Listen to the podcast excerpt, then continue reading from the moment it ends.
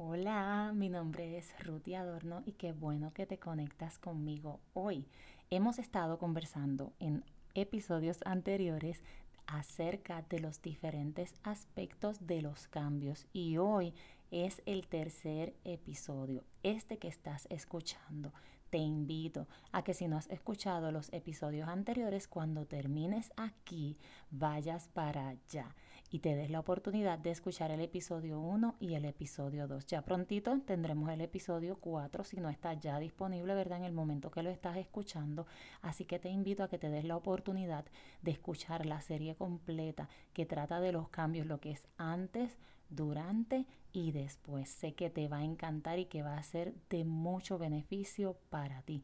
Hoy hablamos acerca del caos dentro de ese proceso del cambio, cuando tomas esa decisión y decides entonces asumir ese cambio, ya sea de estatus, de ciudad, de local, si es que tienes algún negocio, ¿verdad? De emprendimiento, cualquiera sea tu cambio, tú vas con todo, vas dispuesto a enfrentarlo. Una vez comienzas a dar pasos hacia ese cambio que toma tiempo, ¿verdad? Porque es un proceso, el caos puede apoderarse de la situación y esto es solo si tú lo permites. El proceso de cambio involucra un desajuste, se te mueve el piso, como decimos, ¿verdad?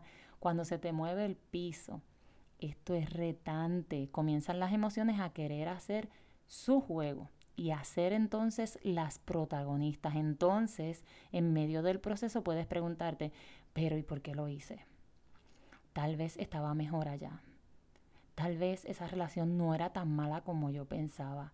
Ay, yo creo que no debí inscribirme en este curso o que no debí inscribirme en este emprendimiento o en esta red de mercadeo. Ay, yo creo que no debí cambiarme de local. ¿Sabes qué?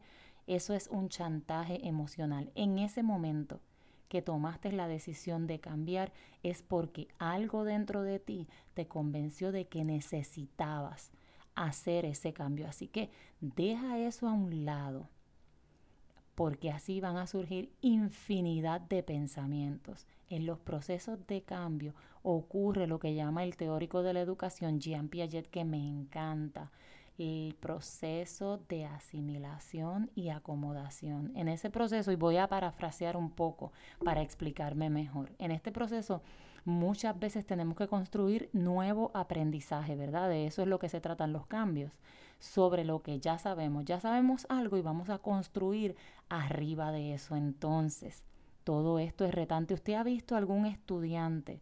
específicamente un joven, un niño y hasta nosotros como adultos enfrentándonos a un nuevo concepto, te frustras, te molestas, golpeas la mesa, ¿cómo es esto? No lo entiendo. Ahí está ocurriendo ese proceso.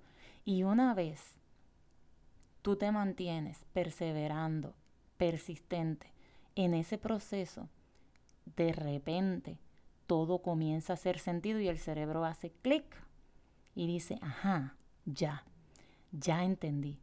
Entonces todo comienza a fluir. Y hoy te quiero compartir tres maneras en las que puedes utilizar todo esto para ayudarte a enfrentar el cambio y mantener la calma en el caos y que puedas tú dentro del proceso de cambio crecer en todas las áreas. Número uno, toma tiempo para ti para meditar, para tener contacto con la naturaleza, sal a caminar.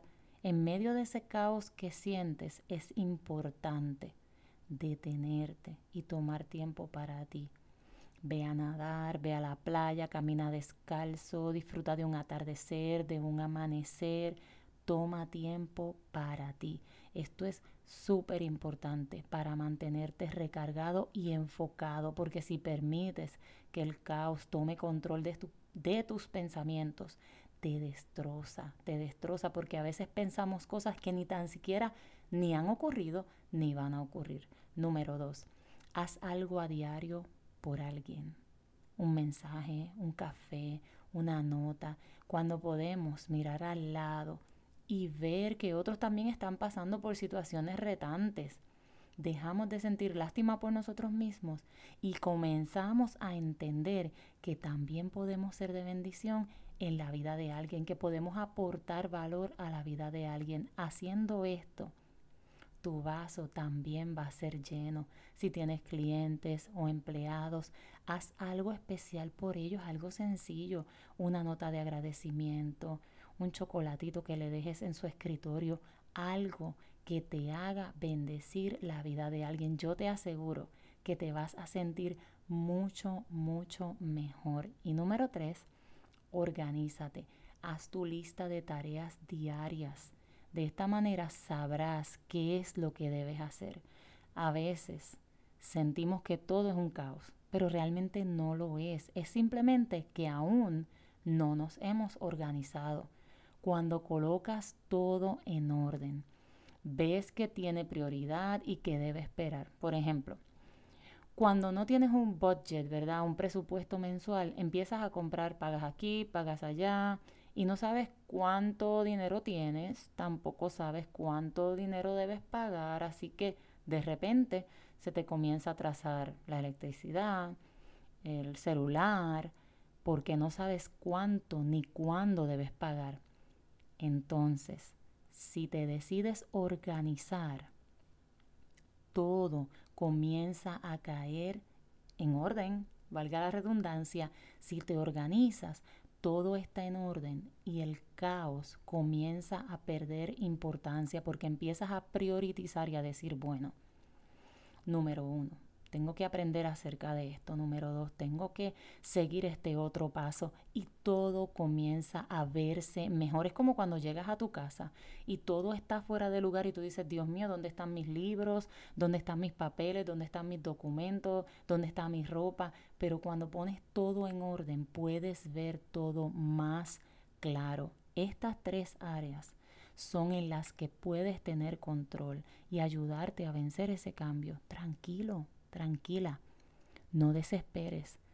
Todo proceso nos enseña, en todo hay aprendizaje y verás, verás que todo estará bien. Gracias por acompañarme en este episodio. Si tienes redes sociales, te invito a seguirme por Facebook como Ruti Adorno y en Instagram como ruti.adorno. Si quieres escribirme, tener contacto verdad conmigo, puedes hacerlo a través de mi correo electrónico rutiadorno.gmail.com y nos vemos en el próximo episodio de este tu podcast de educación y emprendimiento. Spread your shine.